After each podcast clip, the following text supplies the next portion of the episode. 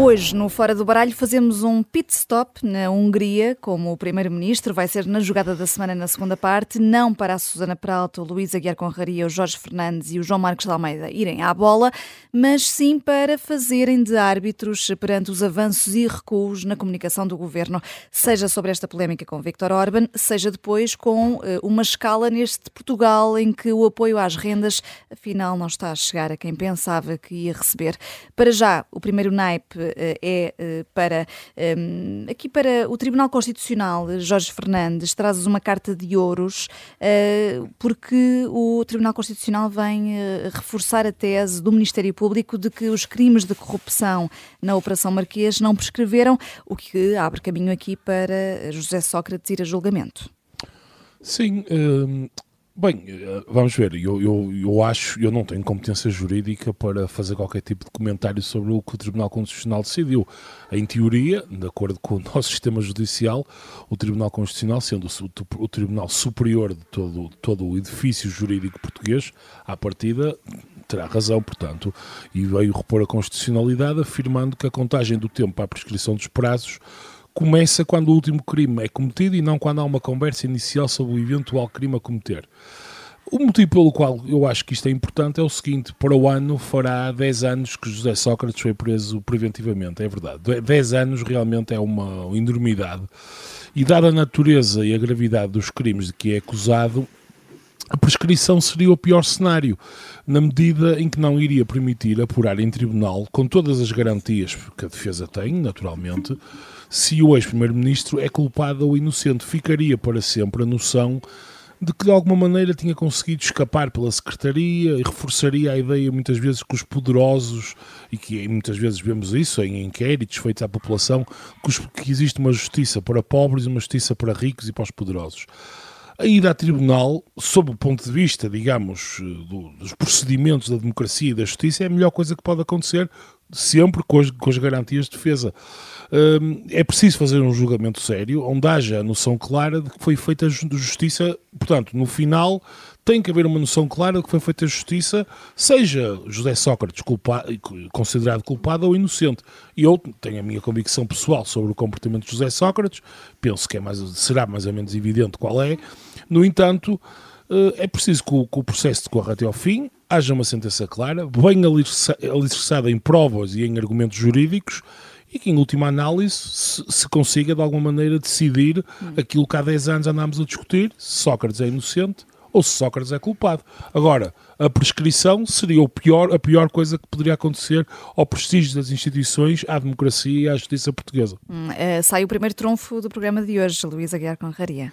Uh, o trunfo não é propriamente em relação ao que o Jorge disse, estamos de acordo, uh, até presumivelmente sob a impressão que temos sobre a inocência ou não de, de José Sócrates, eh, mas relativamente ao Tribunal Constitucional, porque esta confusão eh, foi criada pelo Tribunal Constitucional, que num acórdão anterior declarou que o prazo de prescrição começava a contar no início da, da corrupção, digamos assim, quando houve eh, no momento do primeiro contacto, em vez de ser no fim.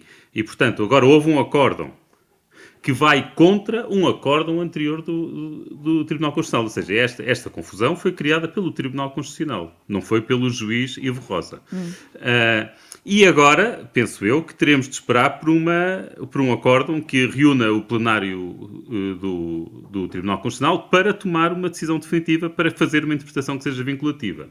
Uh, portanto, uh, estando totalmente de acordo, acho que aqui o Tribunal tem andado muito mal e, e pronto, o Jorge não arriscou dizer, mas eu arrisco, aquela primeiro acórdão que gerou este problema todo, parece uma interpretação bastante peregrina do, da, das regras de prescrição. Hum. Uh... Sim, só, só, só um ponto, né? Quer dizer, o, o, Luís agora abriu isto, eu concordo com o que o Luís está a dizer. Bem, aquele acórdão, o primeiro acórdão na altura de 2020 foi escrita por uma pessoa nomeada pelo Partido Socialista e muito próxima de José Sócrates, que entretanto até saiu do tribunal, portanto, enfim.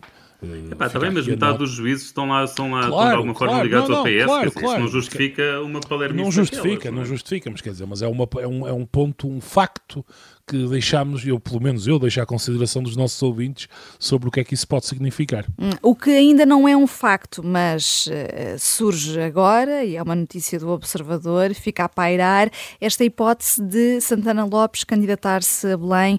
Trazes aqui uh, umas copas, João Marcos de Almeida. Daria um bom sucessor de Marcelo Rebelo de Sousa? Olá, olá a todos. Eu trago copas não, não pela notícia ele pode ser candidato a Belém ou não. Não sei se ele poderá ser candidato a Belém ou não. Uh, estou convencido que seria melhor candidato a Belém do que outros que se falam. Uh, e estou convencido uh, que, pelo menos de acordo com os meus valores, seria um Presidente da República melhor do que, do que o atual. Hum, é o próprio Santana Lopes, só para dizer aqui, que diz ao observador, em sim, ON, claro. que é algo que não está excluído. Absolutamente, tá, e faz muito bem dizer, se não, está, se não está excluído da cabeça dele, ele faz muito bem em dizê-lo. Sim, e se houver uh, condições para vencer, que, que poderá lá estar. Exatamente, exatamente. E faz muito bem, ele é político, profissional, nunca o escondeu. Uh, eu devo dizer, e é, e, é, e é a razão porque dou copas, que tenho, eu tenho apreço por Santana Lopes. E tenho apreço por várias razões. Eu, eu devo dizer também para, para ser absolutamente claro, que durante um mês ou pouco mais trabalhei com Santana Lopes quando ele foi candidato à liderança do PSD contra Rui Rio. Uh, achava que Santana Lopes seria muito melhor uh, secretário-geral do PSD do que Rui Rio. Uh, mas tenho simpatia por Santana Lopes, já tinha antes, e quando trabalhei com ele, seguramente Santana Lopes terá cometido muitos erros durante a sua vida política. Uh, muitas vezes, talvez, uh, não tenha os melhores métodos de trabalho, mas Santana Lopes tem uma decência pessoal uh, que eu gostei muito de ver e, sobretudo, Santana Lopes tem uma profunda cultura democrática, liberal, pluralista. Uh, Santana Lopes conhece bem o regime político português, conhece bem o significado da separação de poderes, acredita nesses valores, respeita-os. Santana Lopes, como presidente, se um dia for, seria uma pessoa que estaria sempre a defender a, a, democracia liberal portuguesa, o equilíbrio do regime político, os valores fundamentais do regime político. E eu acho que nesta altura, eh, como vamos discutir na segunda parte, de resto, é muito importante ter alguém em Belém, não sei se ele, há outros que também defendem isso, obviamente, mas é importante termos políticos que defendem esses valores. Uh, em segundo lugar, eu tenho simpatia por Santana Lopes, porque eu acho que Santana Lopes foi vítima, mais uma vez, ele cometeu erros, seguramente, mas foi vítima de um dos maiores golpes de Estado que houve em Portugal depois do 25 de Abril, em que o Partido Socialista percebeu perfeitamente uh, que tinha uma oportunidade para voltar ao governo depois da saída de Durão Barroso para Bruxelas. Uh, e, e com o apoio de, de, de, Jorge Sampaio na altura em Belém. Primeiro mudaram o líder do PS uh, ah, e depois dissolveram a Assembleia da República e como se vê agora, quer dizer, pelas razões que, que, que na altura a maioria que apoiava Santana Lopes uh, foi dissolvida pelo Presidente da República, já esta maioria que apoia António Costa teria sido dissolvida há muito mais tempo. Já se passaram coisas muito mais graves no hum. governo de António Costa do que alguma vez se passaram no governo de Santana Lopes. Por exemplo, o governo de Santana Lopes nunca na vida, nem nunca passaria a um governo em que o Primeiro-Ministro é Santana Lopes usar o SIS do modo que este governo usou o SIS. O, o, garantir. O Jorge Fernandes eh, faz uma assistência ao, ao, que estás a dizer, mas a Susana Peralta trunfa. Deixa-me só, deixa só terminar, e eu, hum. eu vou ouvir com muito gosto o trunfo da Susana Peralta. Uh, deixa-me só, deixa só, só terminar. Uh, ironicamente, e, e, mas é uma ironia que não é muito, muito, muito positiva, uh, e, e, como começou o nosso, tem a ver com o modo como começou o nosso programa, a Assembleia da República foi dissolvida, Santana Lopes ser primeiro-ministro para dar lugar a Sócrates como primeiro-ministro e à maioria absoluta do PS, que depois levou teve as consequências que todos nós conhecemos em Portugal. Hum. Susana? Não, não, o meu trunfo é só relativamente à expressão golpe de Estado. Não houve golpe de Estado nenhum. Houve um presidente que, no pleno exercício das suas funções institucionais, dissolveu a Assembleia. Foi um ato político pelo qual ele deve ser julgado politicamente. É, é só isso. Relativamente a. Não, tens, é só isso. Olha, tens razão. Foi, okay. foi era eu às isso. vezes abuso na retórica é... política. Pois, pois. Mais nada. Sim, era só, era esse o trunfo. Não falei com não. a exatidão de um constitucionalista, não. mas com a retórica política de um analista. Uh, eu, eu, quanto ao Santana Lopes, obviamente que é um político a quem eu reconheço vários, uh, vários defeitos, não, uh, não tenho a certeza que ele fosse assim tão melhor do que, do que Marcelo, mas também queria dizer uma coisa, eu julgo que ele padece de algum moralismo português dos anos 90 que via a vida dele, do, de, via a vida dele de festas e tal, como se isso fosse algo condenável. E isso é de facto algo de um provincianismo. Como é, enfim, não acho que não é segredo para ninguém que eu dificilmente votaria alguma vez no Santana Lopes, mas no entanto acho que temos de reconhecer isso. Havia ali um uhum. provincianismo na maneira de julgar eh, que é, que é completamente inaceitável. Completamente inaceitável. Quer dizer, ele te, é óbvio que Santana Lopes teve uma vida privada mais colorida do que a maioria dos políticos, é verdade, mas sempre assumiu essa vida. E não, e não, não vejo qualquer problema. E até ver foi sempre consentida e tal, portanto isso não tem, não tem qualquer relevância pública. Quer dizer, era uma pessoa que gostava de se divertir, gostava dos prazeres da vida. Provavelmente ainda gosta. Isso, e acho que provavelmente ainda gosta, hum. obviamente, mas eu estou a dizer isso porque ele neste momento está muito mais recatado do que estava na altura e na altura houve grandes polémicas por causa disso. É eu devo dizer que não, acho que não se deve julgar ninguém politicamente pela sua vida privada, neste sentido, obviamente, porque hum. a vida privada não pode ultrapassar certos limites hum. e acho que Santana Lopes nunca ultrapassou esses limites. Passamos agora para outras polémicas dentro do PSD. Aqui uma carta de paus, Luís, para Pinto Moreira, deputado do PSD que regressou ao Parlamento, apesar de, eh, de lhe ter sido retirada a confiança política por parte da direção do partido e ele continua a integrar comissões comissões parlamentares. Pois, eh, vale a pena lembrar, portanto, o, o caso de Pinto Moreira, ele saiu do, do, Parlamento na sequência de ter sido constituído arguído, uh, naquele caso Vortex, que, que, envolve uns problemas imobiliários na, na Câmara de Espinho. Uh, entretanto, há relativamente pouco tempo, decidiu regressar ao Parlamento e aí eu, de certa forma, compreendo que o PSD estava de mãos atadas, porque o mandato de deputado é um mandato único, é um mandato individual e ele, querendo regressar, o PSD não o pode impedir de regressar. Claro que podia dizer que não faz parte do grupo parlamentar, torná-lo um deputado não inscrito, mas o PSD não quis ir para essa atitude mais radical. O que aí já discordei um bocado, mas que é aceitável. De qualquer forma, o PSD veio criar esta nova figura política que é, ele faz parte do nosso grupo parlamentar, mas não tem a nossa confiança política. Uh, pronto, quer dizer, é uma nova figura, nunca tínhamos ouvido falar nisso, uh, mas esperávamos que tivesse alguma consequência. Ora, agora viemos a saber que Pinto Moreira faz parte das comissões em representação do PSD. Quer dizer, já estamos no domínio de das palavras não quererem dizer absolutamente nada. Quer dizer, se lhe retiram a confiança política, como é que ele pode representar o PSD em comissões do, do Parlamento? Isto simplesmente é, é nada. Portanto, quer dizer que ele voltou, ele voltou e voltou a ser um deputado como os outros e, portanto, aquilo que foi dito do momento em que ele foi constituído arguído, uh, caiu tudo por água abaixo.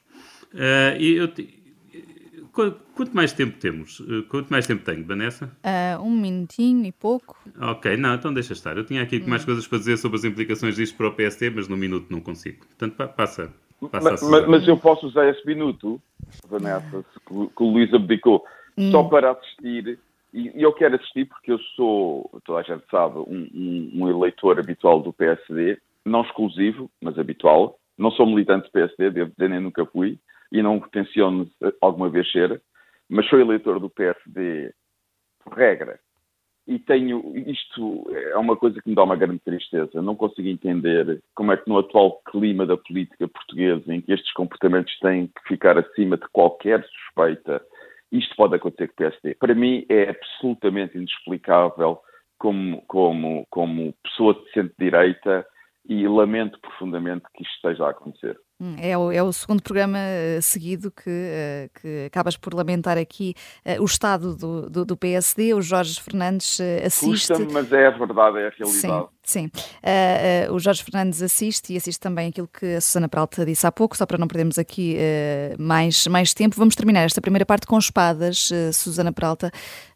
no Samoco, em Alcochete, 80 imigrantes sobreviviam em quartos que eram tendas, onde havia baratas, muito lixo houve uma, uma operação das autoridades esta semana e as tuas espadas são para esta realidade que todos sabem que existe e depois ninguém faz nada. É isso? sim, exato. Aliás, eu devo dizer que tem sido uma semana profícua em casos de, de imigração, de exploração de, imigração, de imigrantes a diferentes níveis, exploração maus tratos e, de, no fundo, da indignidade em que vivem muitos migrantes a diferentes níveis.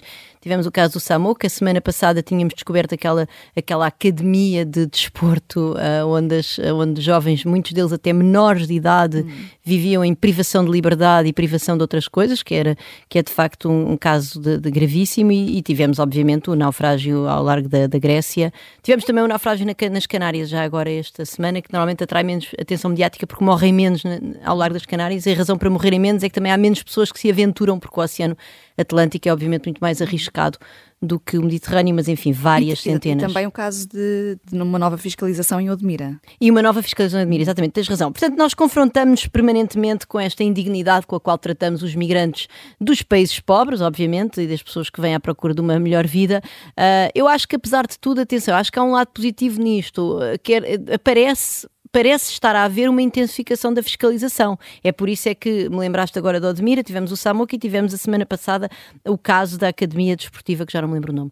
Uh, mas ainda assim estamos muito aquém do necessário, porque repara, para aquelas pessoas viverem naquelas condições amontoadas no armazém, sem qualquer uh, salubridade ou dignidade humana, tem que, dizer, tem que haver pessoas que sabem, não, não, para além dos empresários, já agora para quem eu espero que haja, que haja de facto apenas exemplares, tem que haver uma série de cúmplices, ou seja, aquelas explorações de bivalves ou explorações de, de frutos vermelhos na, na, na costa alentejana não vivem no, no vazio. Ah, têm fornecedores, têm clientes, portanto, eu acho que tem que haver uma consciencialização coletiva, para além dos meios que o governo tem que atribuir e que têm, obviamente, ser superiores, sem prejuízo do, do elogio que acabei de fazer, que aparentemente está a haver mais fiscalização, mas eu acho que tem que haver ainda mais. Quer dizer, tem que haver também uma, nós, enquanto sociedade, temos que nos preocupar com isto e temos que denunciar os casos escabrosos, que eu acho que é mesmo o adjetivo que se aplica um, neste caso. Portanto, eu acho que há aqui de facto uma, uma, uma responsabilidade coletiva acerca da forma como estas pessoas vivem e, e, e, de, e de facto há esta consciência de que uh, é, mais ou menos toda a gente sabe onde é que estão estas bolsas de maior exploração um, e, e, é como se nós convivêssemos pacificamente com isso. É, é, é e, é, e, é, verdadeiramente muito preocupante. E então eu escolhi o naipe de espadas porque é, é como se nós trans, como é que se diz? É, furássemos o corpo, é super, tá, o corpo destas pessoas com uma espada, porque no fundo é isso, eles vêm para aqui à procura de uma vida melhor e acabam a viver um, completamente escorraçados uh, e sem qualquer condições de dignidade. Eu espero agora também Obviamente também é preciso pensar quais é que são, por exemplo, os mecanismos que há para a efetiva denúncia, porque é muito importante proteger estas pessoas em, ca em caso de denúncia, porque senão, obviamente, os incentivos não estão lá se elas acabarem por ser expatriadas ou assim quando há, quando há denúncias. E, portanto, de facto, é preciso pensar no quadro legal destas coisas, é preciso reforçar os meios e é preciso, obviamente, uma consciencialização de todos nós. Isto não depende apenas do governo. É, não podia ser eh, outro naipe que não espadas. Fazemos aqui uma curta pausa na jogada da semana. Eh, vamos olhar para a forma como o o governo comunica ou não comunica?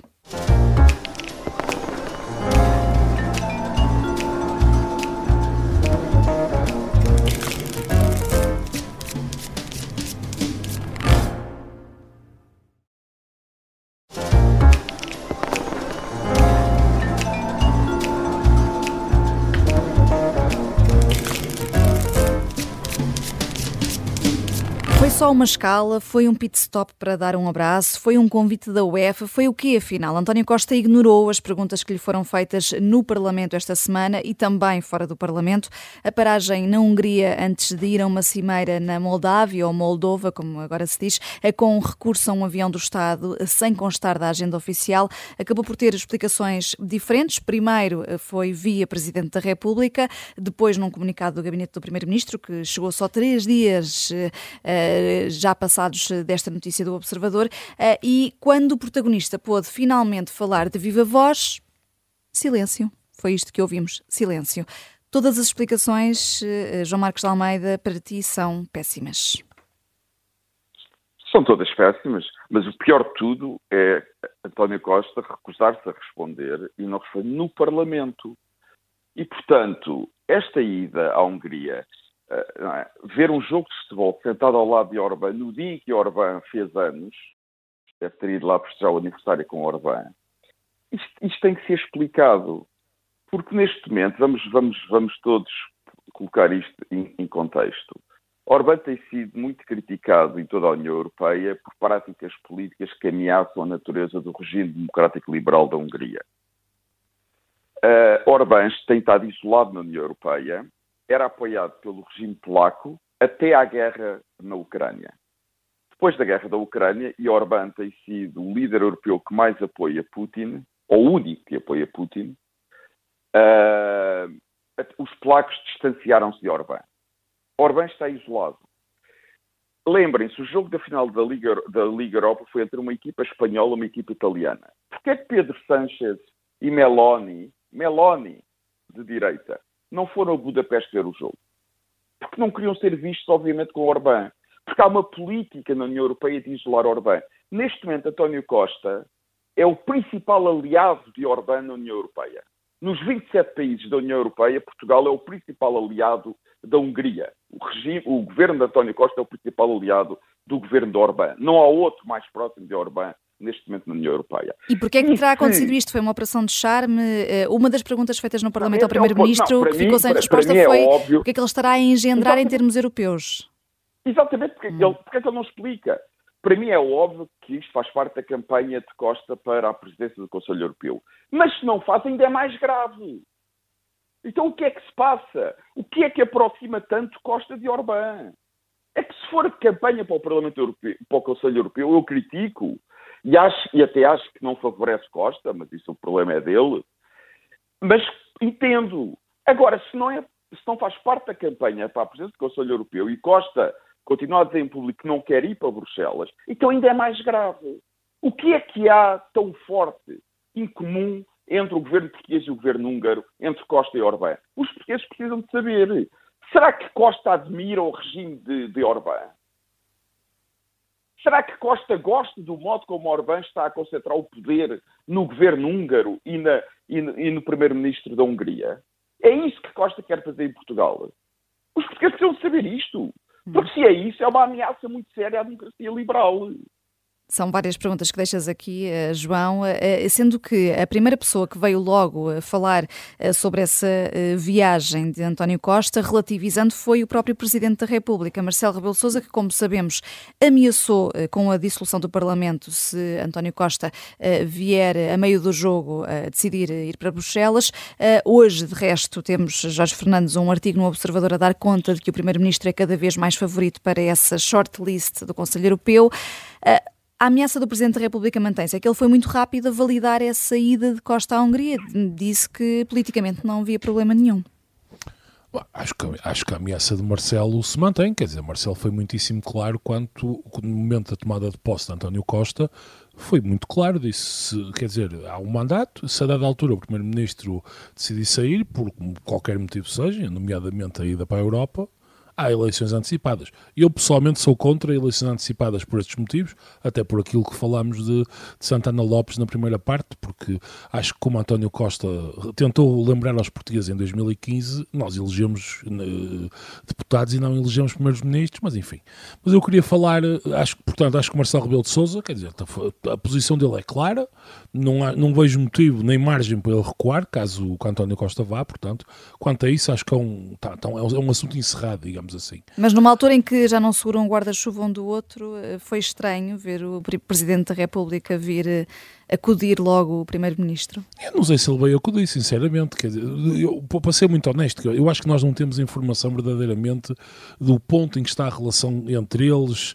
Daqui, quer dizer, se, cada ação que cada um deles tem em relação a outra em público reflete minimamente as suas preferências ou, ou, ou o que eles acham um do outro. É a minha opinião, acho hum. que não.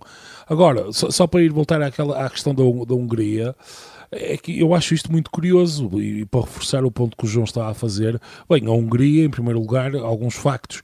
A Hungria vai ser o país que, se tudo correr como se espera, estará na presidência do Conselho eh, Europeu no momento eh, da escolha do próximo presidente. Portanto, será um país que, apesar de tudo, terá algum poder de, enfim, de agenda setting do, no momento, do, do, portanto, no segundo semestre de 2024. Isto é importante e António Costa sabe isto, não é?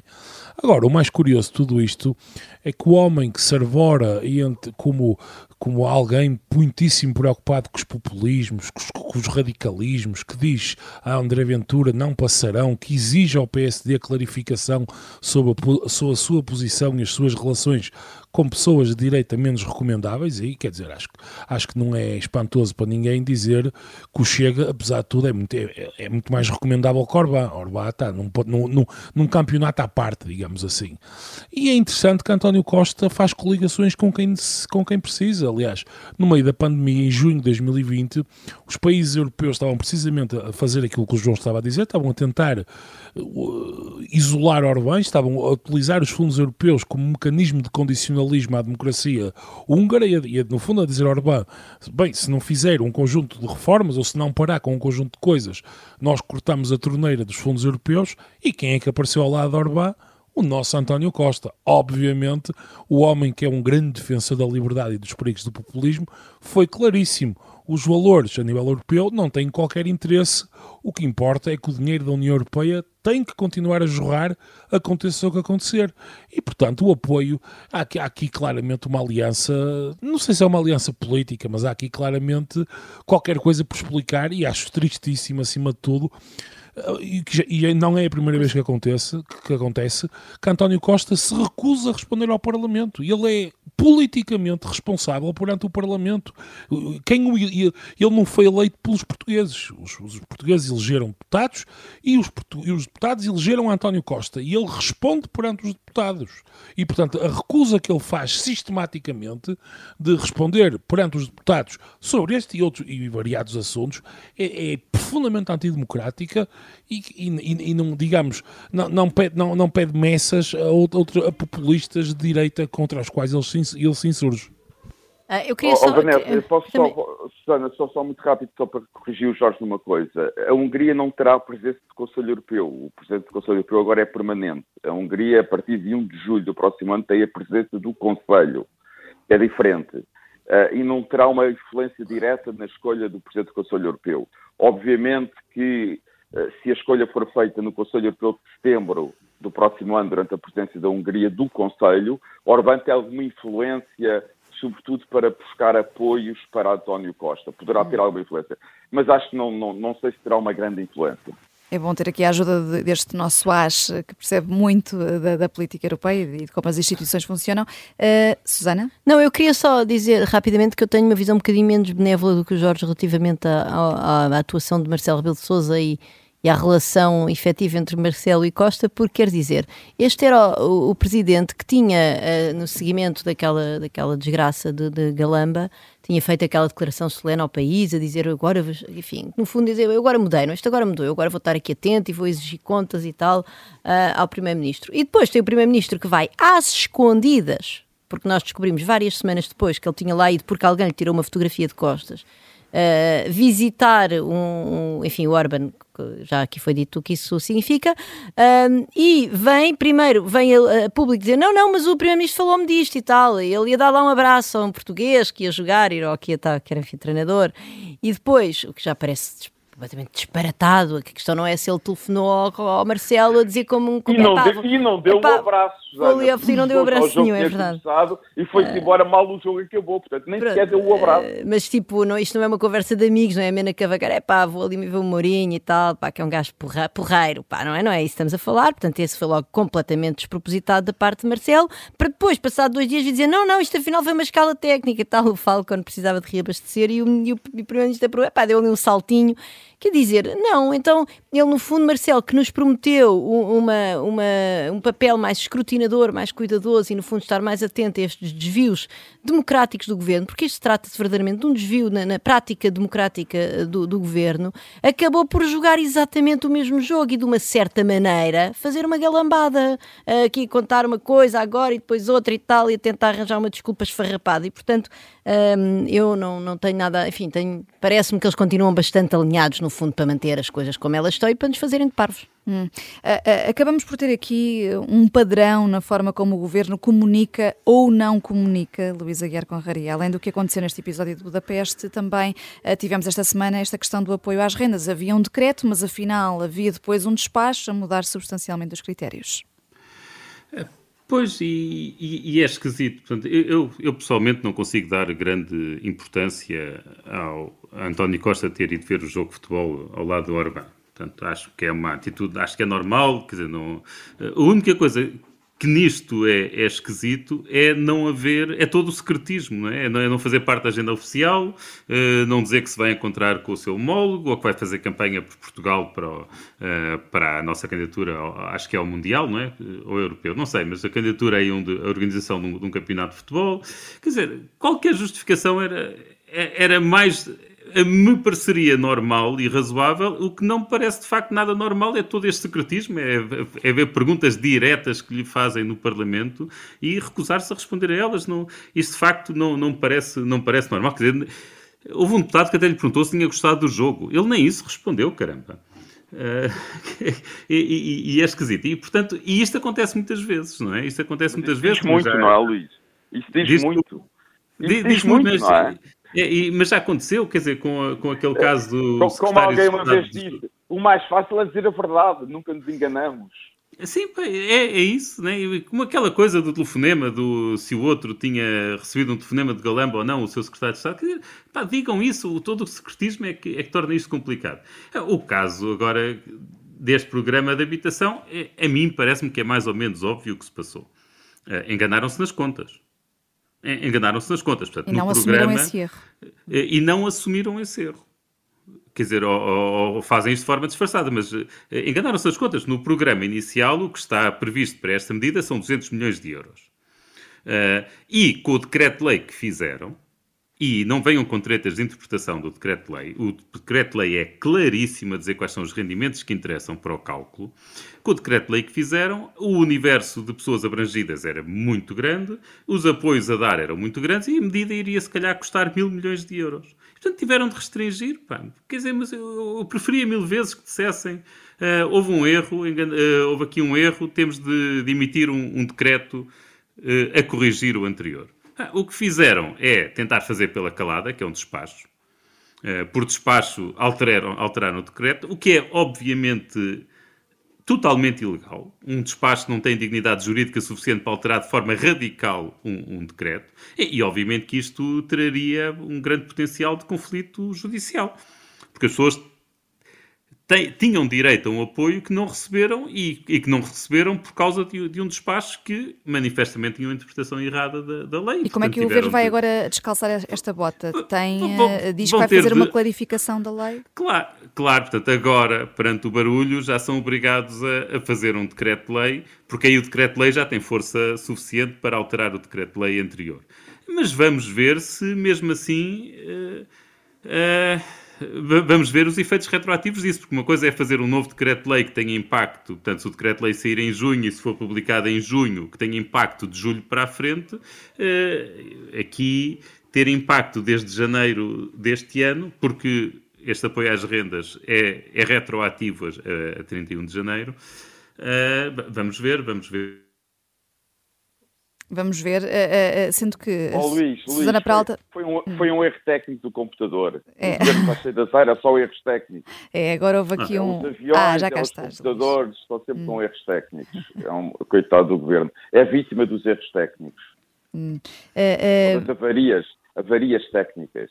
Sim, eh, tivemos eh, aqui, vamos ver, a Susana Pralta, o PSD até apelou ao Presidente da República para vetar qualquer alteração que seja feita a esse decreto-lei inicial de março, que já tem três meses, e, e além deste apoio às rendas, também há aqui a questão dos vistos gold. Isto é, que afinal não acabam totalmente. Isto é, passa a ser o programa não mais habitação, mas sim menos habitação? Uh, é, é, mais, é mais jeitinhos para quem convém.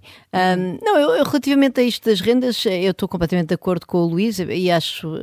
Um, quer dizer, isto indicia uma péssima qualidade na, na forma como são desenhadas as, as, as, políticas públicas, péssima qualidade, porque se for verdade aquilo que eu li na, na imprensa uh, que o custo com as regras iniciais do decreto-lei seria de mil milhões de euros e com estas alterações impostas pelo uh, impostas provavelmente ilegalmente pelo, pelo despacho passa a ser 240 milhões, quer dizer, estamos a falar de, de cortar isto para um quarto da despesa e, portanto, não estamos a falar de acertar ali uns critériozinhos que valham, enfim, meia dúzia de pontos percentuais da despesa. Portanto, isto é um escândalo do ponto de vista da qualidade das políticas públicas e depois do ponto de vista da responsabilização. Quer dizer, isto são pessoas que à partida já estão a contar os trocos e a quem foi prometido, aliás, eu, eu recordo que eu por acaso tenho acompanhado bastante bem este processo do Mais Habitação, que quando o Mais Habitação estava em consulta pública foi prolongada a consulta pública, hum, exceto para uma, uh, algumas medidas, incluindo esta de apoio às rendas, que o governo dizia, não, não, esta é muito urgente e tal, um, porque de facto é, é, uma das poucas medidas daquele, daquele pacote hum, recambulesco que tem, quer dizer, que é, que é uma coisa que faz sentido, é vamos aqui ajudar pontualmente as pessoas, pessoas, exatamente, as pessoas com maiores dificuldades, que é no sentido em que devem ir sempre os apoios nestes momentos de, de, de inflação, apoiar apenas quem não consegue enfrentar a crise, etc. Era uma das coisas bem desenhadas daquilo, não é? Uh, o governo estava com tanta pressa que nem deixou esta parte na, na, consulta pública até ao fim e agora vem alterar em julho e as pessoas, entanto, estavam a contar com este dinheiro. Portanto, não se pode tirar dinheiro assim a estas pessoas. E, uh, e depois há, há outra coisa, que é a seguinte: repara, se de facto a despesa que vai ficar com estas alterações for 240 milhões de euros, isto é pouco mais de metade da que está a gastar com a parvoíce do IVA zero, que dispara em todas as direções, que dá uma poupança mínima a cada a família, mas que dá uma poupança superior aos mais ricos. Portanto, isto denota, quer dizer, uma, a ordem de, de, de prioridades só, e de valores. Só dar aqui uma nota? Hum, sim, uh, claro. só, só, para dizer que isto, isto, isto que a Susana disse já não é opinião. Isto agora neste momento é um facto. No último boletim do, do Banco de Portugal fizeram as contas e concluíram que os mais ricos recebem cerca de 20% mais com a história do IVA zero do que os mais pobres. Exato, e vês o governo a gastar é um quase, quase o dobro nessa política quem, relativamente quem, a esta que é de apoio aos mais fracos.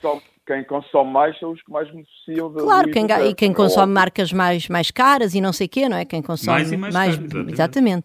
marcas premium, biológicas, etc. Portanto, isto é completamente, isto indicia uma ordem de prioridades do governo que é, de, que, que, que, é estranhíssima, não é? E que devia questionar, devia questionar quem vota no PS a pensar se é este o tipo de, de princípios que, nos quais vota quando vota. Pronto, isso é um problema. E depois, de facto, isto contrasta com esta história dos vistos gold, não é? Que esse já está, digamos, que é uma das partes do pacote uh, do Mais Habitação que, que ia aparentemente retirar privilégios ao outro lado, à outra aba da, da, da distribuição do rendimento designadamente as pessoas ricas de países eh, fora da União Europeia que querem comprar o acesso ao espaço de Schengen e outras coisas através do investimento em imobiliário, que tem porta aberta à corrupção, eh, imensas recomendações internacionais, problemas com o Parlamento Europeu, com a Comissão Europeia, não vamos outra vez falar sobre isso tudo, de uh, utilidade duvidosa, ou seja, o governo não só não dá grande informação, como não faz verdadeiros estudos para saber se aquilo está ou não está a gerar emprego e tal, e sendo a maior parte do investimento imobiliário, uh, a verdade é que não está.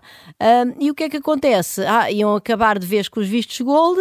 Nós até chegámos a falar disso aqui no Fora do Baralho, dizer, ah, estão a anunciar isto como uma grande medida, mas na verdade estão apenas a fazer o que a Comissão os obriga a fazer. E agora vai, entra pela porta do cavalo, fazendo mais um jeitinho aos fundos de investimento imobiliário que de resto tinham ficado fora do pacote original porque eles beneficiam de generosíssimos benefícios fiscais, sem contrapartidas, porque não estão a construir casas para as pessoas que estão fora do mercado, estão a construir para quem mais paga e acabam agora ainda com mais esta benesse que, olha, afinal já não há vistos gold diretamente, mas há vistos gold através dos fundos.